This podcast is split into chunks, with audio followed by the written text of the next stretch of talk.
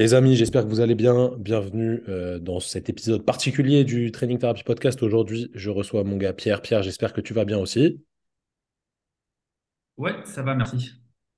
Euh, donc, ça va être un épisode euh, qui va, j'allais dire, plus intéressant pour les kinés, mais en vrai, même pour les non-kinés, ça reste, ça reste pertinent parce que vous allez apprendre pas mal de choses. On va parler d'un sujet qui est la base, je trouve, de notre métier en soi, de la, de la façon dont on devrait aborder les choses et ce, surtout pourquoi les patients viennent nous voir. Pierre, juste avant de, lancer le truc, est-ce que tu peux te présenter pour ceux qui ne te connaissent pas encore euh, et nous dire déjà où est-ce qu'ils peuvent te retrouver s'ils veulent te chercher un petit peu sur les réseaux? Alors, je suis euh, kinésithérapeute, je travaille en libéral je suis diplômé depuis, euh, juillet 2019, ça faire trois ans et demi là. Et du coup, dans la vie de tous les jours, j'exerce avec une, une patiente qui est plutôt variée. J'ai à la fois du patient sportif et à la fois euh, des euh, personnes plus lambda, entre guillemets, leur musculo-squelettique.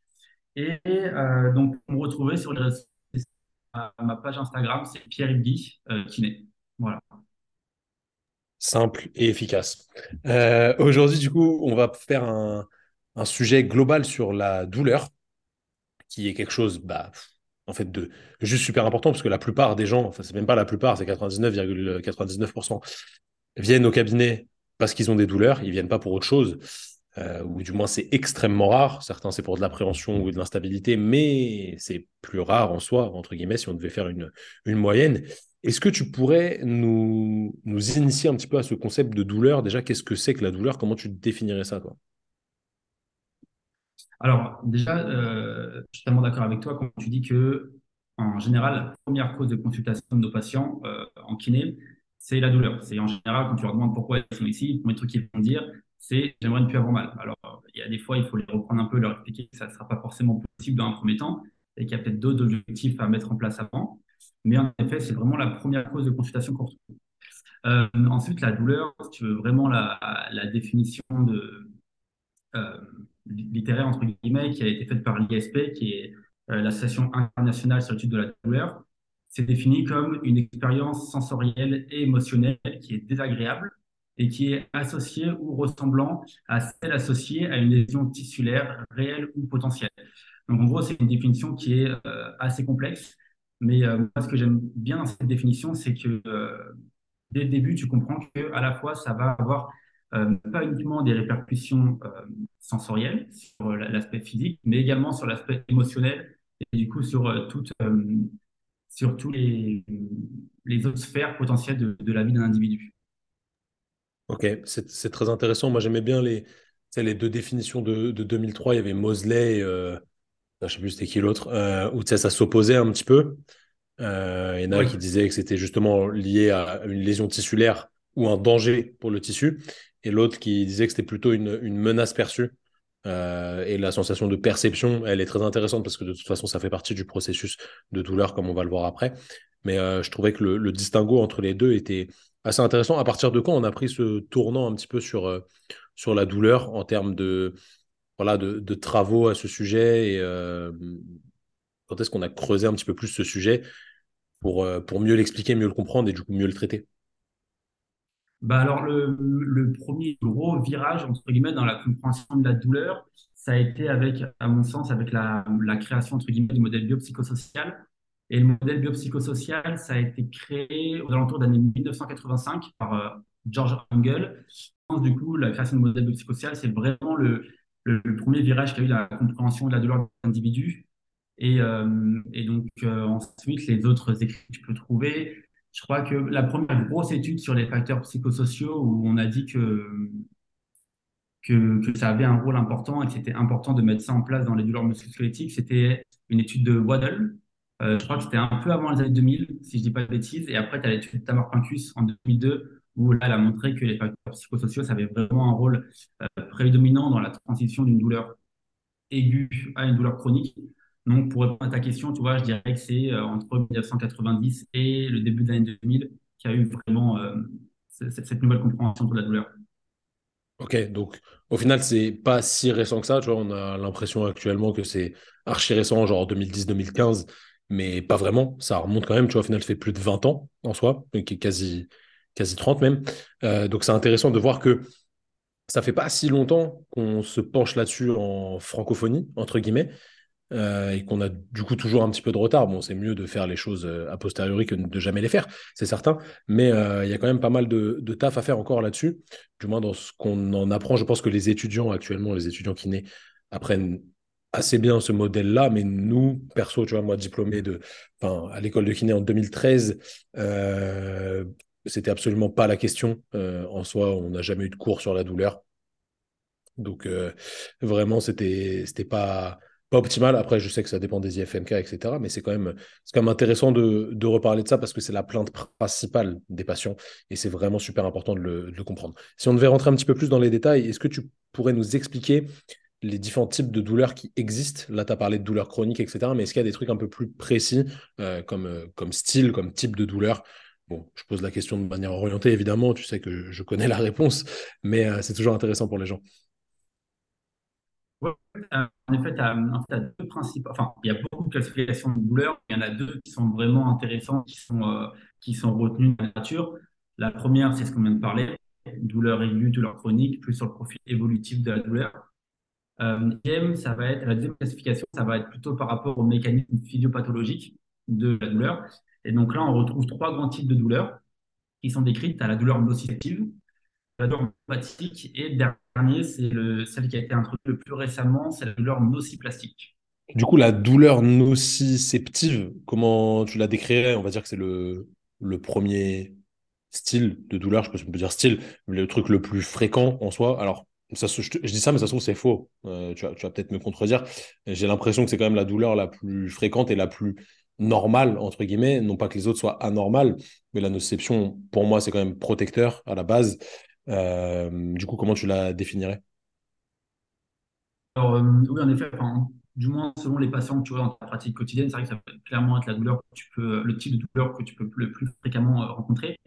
Et la douleur nociceptive, c'est en fait vraiment une douleur qui va provenir d'une atteinte qui est réelle ou d'une menace d'une atteinte, comme, on voit la chose, d'un tissu qui est non oral. Et la douleur, elle va, être, elle va résulter de l'activation d'un nocicepteur. L'exemple, le premier exemple, l'exemple le plus simple que je peux te donner, c'est par exemple l'entorse de cheville.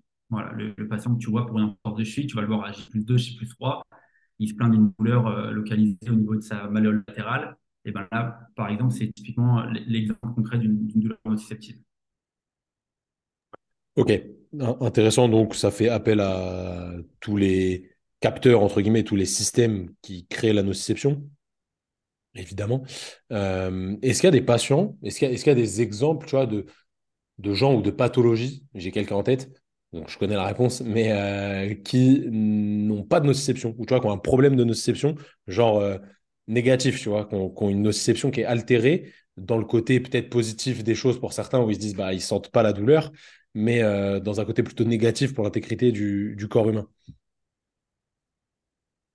Je suis pas sûr d'avoir très bien compris ta question. Euh, tu peux me refaire ta question, s'il te plaît? Bien. En gros, est-ce qu'il y a des gens qui ont une. Euh, enfin, je, sais qu'il y a des personnes qui ont ça, mais je ne me rappelle pas du nom de la patho. Tu sais, c'est des gens qui ont une altération de la nociception, dans le sens où ils ressentent quasi pas la, la douleur. Tu vois. Enfin, ils, ressentent, ils, ont, ils ont une nociception qui est très mauvaise. J'ai compris. Oui, euh, oui, ça, c'est une, une, pathologie. J'ai pas non plus de la pathologie, mais je sais pas, c'est hyper. Et euh, c'est hyper dangereux. Et du coup, en général, j'avais vu un truc sur, euh, sur les gens qui sont en train de cette pathologie, malheureusement, et qui ont une espérance de vie qui est bien diminuée comparée à la moyenne. Parce qu'en fait, du coup, bah, ils ne sentent, pas, ils sentent pas la douleur. Donc, donc ils peuvent, ils peuvent Ouais, voilà, c'est ça. Donc, c'est ouais, quand même un mécanisme qui est, qui est extrêmement important au final. Et ça, c'est vraiment euh, quelque chose de, de, bien, bien important à comprendre, que c'est pas négatif en soi, à la base, c'est censé être, euh, protecteur. Ok, donc on a vu la nociception. Quel est le deuxième grand type de, douleur selon, selon toi? Euh, bah, le deuxième grand type de douleur, celui qui est le défini, comme je t'ai dit, c'est la, la, douleur neuropathique. Et là, la douleur neuropathique, elle, c'est une douleur qui va être en lien avec une affection. Donc, ça peut être soit une maladie, soit une lésion du système somatosensoriel, donc c'est-à-dire que ça peut aller du nerf périphérique jusqu'au euh, cortex somesthélique. Donc vraiment euh, au niveau du système nerveux, donc périphérique ou central.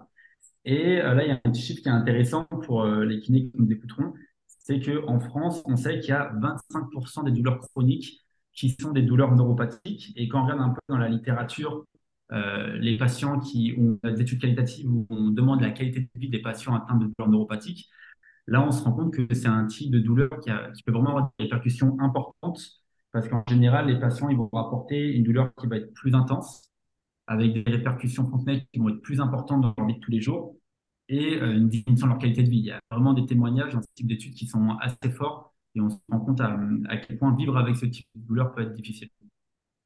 Comment ça se, traite ça? Est-ce que le, traitement est différent des traitements pour euh, euh, la, nociception ou est-ce que c'est semblable? Est-ce qu'il y a une grosse différence? Alors, déjà, ça va passer par, euh, par l'examen clinique. Il y a quelque chose qui est, qui est important de, savoir, c'est qu'en fait, déjà, les, les, types de douleurs, ils ne s'excluent pas. Donc, en fait, on peut avoir des douleurs mixtes. Des douleurs mixtes, parfois, tu vas avoir un patient qui va... C'est souvent le cas au cabinet, d'ailleurs. Oui, carrément. Et une composante neuropathique. Euh, ensuite, selon ton examen clinique, tu vois ce qui ressort le plus. Imaginons un patient qui a très peu de nociception et plus une, une douleur euh, neuropathique, un version neuropathique plus important. Oui, il y, a carrément des choses à faire. Et euh, bon, ça, on n'aura pas le temps de tout détailler parce que ça, ça pourrait être une formation de deux jours à part entière.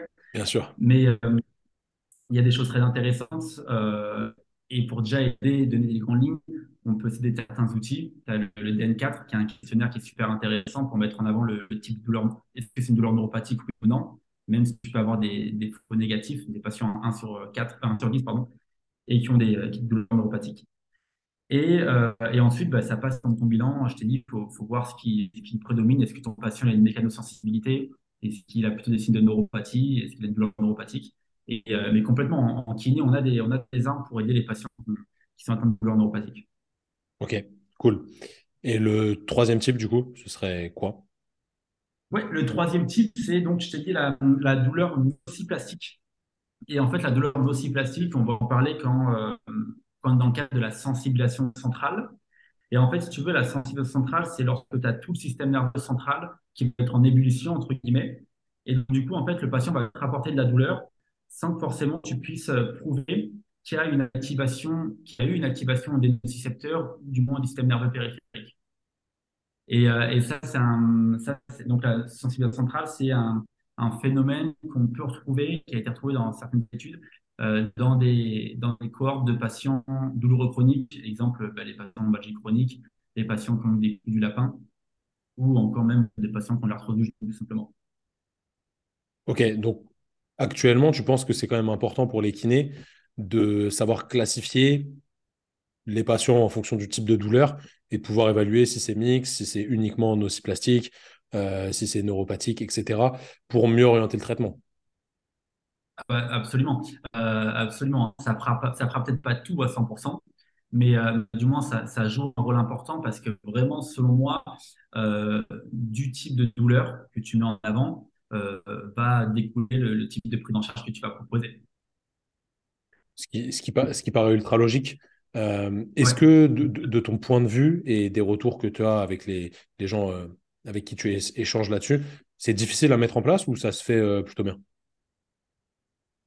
Euh, Pour moi, ça, peut se faire plutôt bien à, condition d'avoir suivi des formations qui sont quand même euh, assez spécialisées là-dedans. Moi, tu par exemple, je vois, pour ce qui est des douleurs neuropathiques, des neuropathies, j'ai eu la chance de faire deux fois la formation de, Brian Littré là-dessus, sur la neuropathie canalaire. Et en fait, ça donne euh, vraiment des outils qui sont assez incroyables pour, euh, t'aider à faire ce, diagnostic de douleur neuropathique, pour faire tout simplement du diagnostic différentiel. Et, euh, et une fois que tu as ces, outils-là, au final, dans la tous les jours, dans la pratique tous les jours, ça peut être quelque chose de plus simple. C'est pas le plus compliqué. Ouais, carrément. Carrément. Cool. Et alors, je, je, sais que tu as fait un petit, un petit guide pour les kinés qui, qui nous écoutent qu'ils peuvent euh, utiliser facilement, un petit ebook euh, plutôt cool que tu leur offres euh, gratuitement. Ce que je vais faire, c'est que je vais le mettre en lien dans la description du, de l'épisode et je le remettrai sur Insta pour ceux qui n'ont pas eu le temps de le voir. Mais si vous êtes abonné à Pierre, de toute façon, il le, il le repartagera. C'est un petit ebook qui, qui résume quoi en gros, si on devait faire simple? Alors là, le, donc l'ebook que, que j'ai écrit, c'est un ebook sur les facteurs psychosociaux. Et donc, ça présente euh, dans les grandes lignes les principaux facteurs psychosociaux qu'on peut retrouver chez nos patients. Donc, je crois que j'en ai mis six dans les books, il me semble. de mémoire. Et en fait, tout simplement, dans une première partie, euh, je présente le facteur avec sa définition classique. Et dans un second temps, j'explique comment on peut l'évaluer en pratique. Et en général, euh, pour évaluer le facteur psychosocial, tu as deux options. Soit tu utilises des questionnaires qui ont été validés et traduits en français, tu utilises plutôt des questions ouvertes. Pour chaque facteur, en général, je donne deux, trois types de questions ouvertes simples que tu peux mettre en pratique euh, pour euh, screener rapidement le, le facteur. ok, intéressant. Du coup, ça nous amène sur, euh, bah, sur ce sujet dont tu as parlé euh, brièvement tout à l'heure. Comment tu pourrais décrire un petit peu le, le modèle biopsychosocial en l'opposant au modèle médical, t'as dit, je crois? Ouais, biomédical, modèle Ouais, biomédical. biomédical, ouais. Euh, bah déjà, pour commencer, du coup, je vais te parler un peu du modèle biomédical et ce sera plus facile d'in- d'introduire le ce modèle euh, ouais, biopsychosocial. carrément. Ouais, le modèle, le modèle biomédical, bah, c'est le modèle euh, qui a régné euh, pendant très longtemps et même voire qui règne toujours quand tu regardes un peu d'études et ce qui se fait en pratique. Et en fait, si tu veux, le modèle biomédical, il a été fait par René Descartes quand il a écrit son traité de l'homme. Et euh, bon, à l'époque, c'était brillant, hein, mais aujourd'hui, forcément, on se rend compte que c'est pas forcément la, la, la panacée. Et en gros, lui, dans ce modèle, il part du principe que tu as une relation linéaire entre la lésion tissulaire et la douleur. Et cette relation elle est linéaire, elle est proportionnelle, donc ça veut dire que tu as de la douleur, c'est une lésion tissulaire. Et au fur et à mesure que ta lésion va cicatriser, ta douleur va s'estomper. Sauf qu'en fait, aujourd'hui, on s'est bien rendu compte avec pas mal d'études que ce modèle, il est insuffisant pour expliquer euh, les nombreux cas où tu vas avoir une lésion et pas de douleur, ou euh, inversement, tu peux avoir euh, de la douleur et une absence de lésion tissulaire. Ouais, comme, on a dit tout à l'heure, ouais. euh, absolument, absolument. Et du coup, malheureusement, ce, ce modèle, il a quand même débouché à parfois des solutions de traitement qui étaient probablement inadaptées et aussi à des fausses croyances sur la douleur. Et donc, vu qu'on s'est rendu compte que c'était pas, euh, que ça n'avait pas de réponse à tout, il y a le, le modèle biopsychosocial qui a été écrit par Angel et repris par Waddell dans le champ musculo-squelettique. Et euh, lui, le modèle biopsychosocial, en fait, il définit la douleur euh, comme une interaction multidimensionnelle et dynamique entre les facteurs biologiques, les facteurs psychologiques et euh, les facteurs sociaux. Et tous ces facteurs, ils vont s'influencer entre eux et ils vont déboucher à l'expérience douloureuse d'un individu et à l'incapacité qui peut en découler. Ok, carrément intéressant. Carrément intéressant. Du coup, aujourd'hui, euh, le, le modèle biomédical, comment, selon toi, on pourrait euh, faire en sorte qu'il soit de moins en moins utilisé? Est-ce que déjà c'est possible? Euh, ou est-ce qu'il faudrait traiter euh, ça pour que ça rentre dans le, dans les mœurs qu'au final, le, le modèle biopsychosocial est quand même plus pertinent? Bah, moi, à mon sens, le, le- moyen, la, manière d'arriver à ça, ça va être par, euh, par des, formations et, de la sensibilisation du, du milieu médical et paramédical. Euh, après, c'est vrai qu'il y a encore du boulot à faire. Là, tu vois, par exemple, il y a, il y a une récente étude que j'ai lue, c'est une étude 2019 qui a été faite en, dans un service de NPR, je crois que c'est en Belgique, il me semble. Et en fait, dans cette étude, ils sont intéressés à comment les kinés prenaient en charge leurs patients dans ce service-là. Et euh, on se rend compte qu'il y a encore 45% des kinés qui ignoraient ce qu'étaient les facteurs psychosociaux dans un service où ils traitent uniquement des patients qui ont une douleur musculo-squelettique. Donc, c'est là vraiment que tu te rends compte qu'il y a encore une Ouais, il manque quelque chose, carrément. Bon, la, for- formation, comme d'hab, hein, c'est, c'est super important. Ça, ça fait la différence. C'est pour ça qu'il faut continuer à se former, même quand on sort de l'école, même quand on est potentiellement expert sur un domaine. Il y a vraiment des nouvelles choses qu'il faut apprendre. Alors, sans, on va pas refaire la kinésithérapie tous les ans, hein, parce que ça évolue lentement et ça évolue peut-être de moins en moins. Ça, c'est un long débat. Mais plus on apprend de choses, euh, mieux c'est quand même pour les, pour les patients et pour nous, pour euh, l'efficacité de ce qu'on peut leur proposer, c'est quand même, euh, quand même cool. Si justement on parle des patients, euh, il y a un truc euh, dont on parle souvent, c'est l'approche centrée sur le patient en lui-même. Comment t'expliquerais ça et Ouais, quel est l'intérêt selon toi de, de cette approche-là, plutôt que sur le symptôme en soi, tu vois? ouais. Euh, alors, euh, l'approche centrée sur le patient, en fait, vraiment, c'est une, une approche où, euh, durant ton évaluation et ton bilan, tu vas tenir compte de, euh, du contexte dans lequel est le patient, euh, des connaissances qu'il a sur sa douleur, de ses besoins, de ses valeurs, et des objectifs qu'il veut fixer pour sa rééducation. Et en fait, euh, tu vas te servir de tout ça pour lui proposer une prise en charge qui est adaptée à sa situation. Donc en fait, c'est bien en opposition avec le modèle qui est dit praticien centré, où en fait là c'est le kiné qui, enfin le kiné ou le professeur de santé qui se focalise uniquement sur les symptômes sans forcément tenir compte du reste et notamment des facteurs psychosociaux dont on a parlé juste avant, et qui va chercher à résoudre le problème tout seul sans forcément tenir compte des, des préférences du patient et de pourquoi il y a il, me, semble que si on met des ultrasons sur la zone euh, douloureuse, moi, on m'a dit que ça soignait le problème. Ouais, tu vois, par exemple, ça, peut être ça, ça peut être ça. Et du coup, tu fais que ça. Donc ça, ça c'est fortement problématique, évidemment. Mais euh, ouais, c'est quand même important. C'est bien de mettre des termes là-dessus, tu vois, parce que c'est pas forcément... C'est un truc qu'on sait on comprend. Je pense que tous les kinés aujourd'hui qui nous écoutent sont déjà des kinés passionnés qui aiment leur travail. Donc, euh, forcément, c'est quelque chose qui est important pour eux. Mais euh, c'est toujours bien de mettre des mots là-dessus et de peut-être. Euh, voilà, aller chercher plus de, tips de ce côté-là. Évidemment, ça va découler sur quelque chose qui est, je pense, très important et ça qui est plus une, capacité humaine en soi, même si ça se travaille, évidemment, c'est la qualité d'être empathique. Si tu pouvais nous, nous, définir ça et nous, voilà, nous, prouver son importance en, kiné, comment comment t'expliquerais le truc? Absolument, absolument. Ben, en fait, l'empathie, c'est euh, quelque chose qui va avoir deux composantes distinctes. Tu as la composante affective, donc ça, c'est la capacité que tu peux avoir de partager les émotions des autres, donc la compassion en l'occurrence, et la composante cognitive. Et là, c'est la capacité que tu peux avoir à comprendre, euh, à comprendre les émotions de ton patient. Et euh, ça, c'est clair que c'est quelque chose qui est très important à la fois pour le thérapeute à avoir pour lui dans la vie de tous les jours et pour le patient. Il est important que le patient ressente qu'il a en face de lui euh, quelqu'un d'empathique et quelqu'un qui peut réussir à comprendre ce qu'il ressent dans la vie de tous les jours. Et du coup, comment, pour nous, kinésithérapeutes, essayer de développer notre empathie Déjà, c'est quelque chose qui est possible, ça a été montré. Qu'avec des petites formations courtes, on pouvait améliorer l'empathie qui était ressentie de la part du patient. Ah, c'est stylé. Et, euh, bon, ouais, et en fait, ça va vraiment passer par la communication. Euh, par la communication que tu vas avoir. Et la communication, c'est ce que tu vas lui dire et comment tu vas lui dire. Les deux versants sont aussi importants. Et il y a des études qui ont montré que si tu as un comportement non verbal qui témoigne de l'empathie, donc il y en a six, des comportements non verbaux qui témoignent le plus d'empathie, c'est euh, le fait d'avoir un auteur de regard qui va être identique durant la consultation, le fait d'avoir des contacts visuels avec ton patient, d'avoir une posture ouverte, ça veut dire de ne pas être fermé sur toi-même, les bras croisés, les jambes croisées, etc. De préférence avoir de barrières physiques entre toi et ton patient, c'est-à dire que tu peux peut-être mettre un bureau, par exemple, euh, c'est mieux. Et le toucher. Et nous, par exemple, pour nous qui est dans une première séance, forcément, on va être amené à toucher nos patients, bien souvent. Euh, et donc, c'est que des choses qu'on peut réussir à mettre en place. Et, euh, donc, déjà, rien qu'avec ce comportement verbal-là, enfin ces comportements non verbaux, tu peux réussir à faire en sorte que ton patient, donner l'air plus empathique à, ton patient.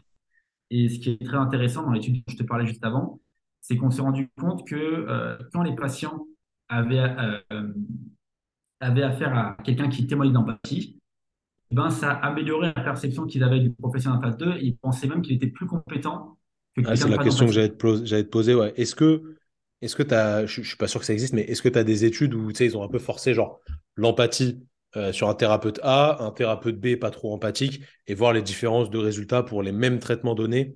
Est-ce que ça changeait quelque chose? Oui, bah, tout à fait. C'est l'étude dont je te parle, là, c'est l'étude. Ça, c'est l'étude pour ceux qui s'intéressent. C'est l'étude de Kraft, Kraft en 2017.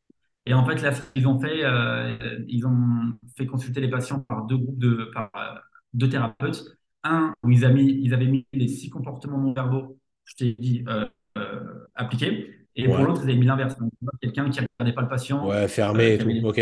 voilà, un peu de mode flemme. Et, justement, c'est là où ils se sont rendus compte des résultats dont je te parlais. Ouais, c'est incroyable. C'est stylé, ça. Très, très intéressant. Ce... Toi, ça, c'est des études qui. Bon, toi comme moi, on, adore chercher les trucs sur PubMed et tout ça. Mais souvent, quand tu regardes les, les papiers, tu regardes les protocoles, tu te dis, mais ça a été fait par des mecs qui ne travaillent pas, tu vois, c'est pas transférable et tout. Alors que là, c'est très intéressant dans la pratique en soi, parce que ça donne vraiment des, clés et ça, ça prouve que des choses qui peuvent être faites en cabinet sont efficaces. Donc ça, c'est vraiment cool. Ouais, tout à fait. Tout à fait. Ça, c'est vraiment et, euh, et, si je peux rebondir sur quelque chose dont on parlait juste avant, juste avant qu'on parle de l'approche entrée sur le patient, on, parlait du modèle biopsychosocial. Et, euh, on parlait du fait est-ce que c'est beaucoup répandu par rapport au modèle biomédical? Et en fait, si tu veux, quand on s'intéresse à pourquoi le modèle biopsychosocial n'est pas mis en place, on se rend compte que fait, c'est souvent parce que les, gens se mettent des barrières, les se mettent des barrières. Et, euh, et par exemple, si on s'intéresse au kiné, vu que l'étude que j'ai en tête, elle s'intéresse au kiné, c'est qu'ils pensent qu'en fait, soit ça dépasse leur champ de compétences professionnelles, ou soit, euh, bah, ok, même si j'ai ce facteur, au final, je sais pas quoi en faire vu que c'est pas mon domaine, je suis pas psy. Et en fait, on se rend compte qu'aujourd'hui, euh, en tant que kiné, on a plein de trucs à faire pour aider ces patients-là. Euh, sans pour autant être un psychologue. Hein, tu vois, moi, mes patients, je les allonge pas sur une table pendant 45 minutes à, à, me demander de raconter leur enfance. Mais, mais en fait, rien qu'avec nos interventions de la vie de tous les jours, donc ça va être ben, les exercices, le renforcement musculaire ou même parfois de la thérapie manuelle, ces choses-là qui sont simples et qu'on fait tous les jours, ça va déjà permettre de moduler certains facteurs psychosociaux. Et ça, du coup, je trouve que c'est vraiment hyper intéressant parce que ça montre qu'on a vraiment notre place euh, et que c'est vraiment de, notre ressort, en fait. Est-ce que la clé, ce serait pas au final, je pense que la clé, on l'a, mais d'optimiser les capacités du patient avec du renforcement musculaire, du travail euh, voilà, qui, va améliorer la, capacité de tolérance des tissus. Ensuite, le manipuler un petit peu. Ensuite, améliorer son hygiène de vie. Et ensuite, travailler sur justement euh, son comportement, c'est tous les facteurs qui, influencent ce modèle justement euh, psychosocial. Je vais prendre la, partie euh, plutôt psychosociale là. Au final, la clé, ce serait de mixer tout ça. Est-ce que c'est faisable selon toi aujourd'hui en, cabinet avec une demi-heure de séance ou est-ce que ça reste quand même complexe? Ça, c'est un, un, sujet qui est vaste, hein, évidemment, mais euh, ouais, je, pense que euh, oui, tout à fait. C'est quelque chose qui, est faisable en pratique, même si forcément les séances d'une demi-heure, parfois, ça, ça te restreint ce que tu veux faire. Mais euh, tu, parlais là du renforcement et de l'aspect psychosocial. Euh, comment dire? En fait, si tu veux, par exemple, je prends deux cas de figure de patients que tu peux avoir au cabinet dans la vie tous les jours.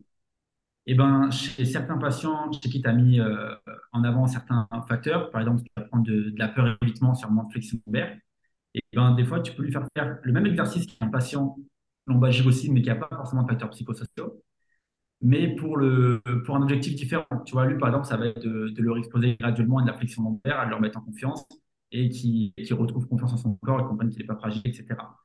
Et, euh, et, donc, du coup, je suis carrément d'accord avec toi sur le fait que euh, le fait de mixer tout ça, ça, ben, marche bien, en fait. Le, fait de d'évaluer ces facteurs-là, de lui faire faire du renfort musculaire, parfois de faire du traitement manuel si le patient sans besoin, tu penses que c'est nécessaire.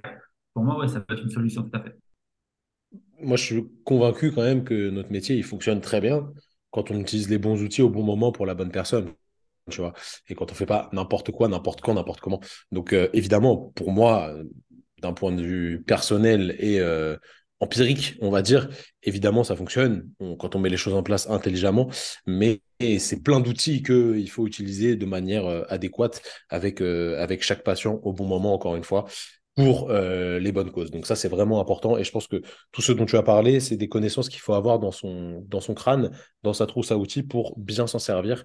Et c'est vraiment important de, se former là-dessus. Donc je vous conseille vivement de suivre ce que fait Pierre sur Insta parce que euh, communique pas mal de choses là-dessus. Encore une fois, il y a le e-book qui est gratuit et qui va vous apporter pas mal de de connaissances à ce sujet et qui va vite se transférer dans votre pratique. En vrai, l'important, c'est ça, c'est pas d'apprendre des trucs de fou qui sont inutilisables, c'est d'apprendre des choses euh, concrètes que vous pouvez mettre en place directement au cabinet et qui vont vraiment, vraiment vous aider. Donc Pierre, déjà, bah, merci pour euh, ton temps, merci pour ce que tu nous as expliqué, c'était toujours très intéressant. Je pense que c'est un sujet qui est très vaste, on pourrait en parler des, heures et des heures. Si tu avais un dernier petit point, un petit conseil à donner aux kinés qui nous écoutent à, ce sujet, qu'est-ce que, ce serait? Ben, Ça serait de se former. Franchement, formez-vous. Euh, euh, et, et, pas forcément les cours, hein. formez-vous de manière générale. Ouais, bien sûr. Euh, dans, des trucs, dans des trucs qui vous plaisent, dans des trucs qui, qui sont qualitatifs. Euh, que ça soit euh, dans de la communication, parce que c'est hyper important dans le métier. Franchement, je pense que c'est le truc qui est le plus sous-côté dans notre formation initiale. Et peut-être que si tu fais du libéral, c'est peut-être une des compétences primordiales à avoir dans ta pratique. Mmh. Et euh, donc, former sur la communication, sur le modèle biopsychosocial, sur, euh, pour améliorer son diagnostic dans certains types de douleurs, par exemple, l'heure, on douleurs neuropathiques. Euh, voilà, se, se, former, c'est vraiment le conseil que, que je peux donner. Non, mais c'est ultra, ultra intéressant hein, ce que, ce que tu dis. ah ouais, non, mais vraiment, enfin, la, la, la communication, pour moi, c'est, je trouve que c'est. Bien sûr, c'est ouf. Tu vois, moi, j'en parlais ce week-end, je donnais cours ce week-end sur le, niveau 2 de l'épaule. Et au final, les attentes de la plupart des participants, c'était comment améliorer l'adhérence des patients au traitement, alors que normalement, c'est une formation qui est censée être plus sur l'épaule du sportif, tu vois. Mais moi, je m'adapte toujours au groupe, donc on- je peux discuter de, ça pendant des heures. Et moi, c'est quelque chose qui me tient vraiment à cœur, que les patients, ils fassent leurs exercices quand on leur prescrit des exercices. Et en fait, ils ont juste du mal à communiquer avec les patients parce que, tu vois, il y a souvent un affrontement euh, surtout quand tu es jeune diplômé, que tu fais des remplats et tout, et les, patients, ils n'ont pas l'habitude qu'on leur propose des exercices, des thérapies un petit peu euh, différentes. Et les kinés que je forme, ils ont souvent du mal à, à accepter que les patients ne comprennent pas l'intérêt euh, de ce qu'ils leur proposent et ils ont du mal dans la communication. Et en fait, moi, je trouve que je suis un très bon exemple là-dessus, sans me jeter des fleurs, parce que moi, de prime abord, tu me vois au cabinet, j'arrive en short, claquette, tatouage, boucle d'oreille, jeune, euh, il y a de la musique à fond dans le cabinet, etc. Et c'est absolument pas vendeur pour les patients, du moins, c'est pas l'image qu'ils attendent d'un kiné actuellement, mais via mon discours, parce que c'est quelque chose qui est extrêmement important pour moi, et la communication que je réalise dès la première séance, vraiment, même dès la première question que j'ai posée aux patients, je me, je me focalise là-dessus pour optimiser l'adhérence aux soins et surtout que la communication soit bonne, être empathique, etc., comme, comme tu as pu le, le, dire juste avant. Et bah, grâce à ça, j'arrive complètement à les faire switcher et les gens, ils adhèrent au traitement alors que de prime abord, tu vois, peut-être que la première image qu'ils ont de moi, d'un point de vue juste physique, elle n'est pas optimale. Donc, tu vois, je pars avec des chances en moins. Et au final, j'arrive quand même à faire quelque chose de bien parce que c'est un sujet qui me passionne, sur lequel je me suis formé et qui est vraiment game changer pour moi. C'est aussi game changer que d'apprendre à faire faire des exercices aux gens. Donc, si vous apprenez à calibrer du renforcement, à faire des thérapies actives, etc., apprenez aussi à communiquer. C'est archi important. Euh, pour moi, c'est vraiment la, la, deuxième clé dans notre métier de soignant. C'est vraiment ça. Et je pense que c'est vraiment, comme tu l'as dit, quelque chose de primordial, franchement. Ouais, là, je suis totalement d'accord avec toi. Cool. Les amis, j'espère que vous avez kiffé ouais. cet épisode. On n'en fait pas souvent des comme ça, mais je trouve que c'est toujours important pour les kinés qui nous suivent d'avoir des petites pistes là-dessus. N'hésitez pas à aller vous former, comme Pierre a dit. Euh, Formez-vous avec des gens compétents, c'est tout ce qu'on vous demande. En attendant, n'hésitez pas à partager l'épisode à tous vos amis kinés, parce que je pense que c'est important d'éduquer euh, notre population de kinésithérapeutes là-dessus. Likez euh, l'épisode, notez-le s'il vous plaît, s'il vous plaît, sur les applications de podcast, Spotify, Deezer, euh, Apple Podcast. Mettez 5 étoiles, ça nous aide vraiment au référencement et du coup à créer encore plus de contenu pour vous.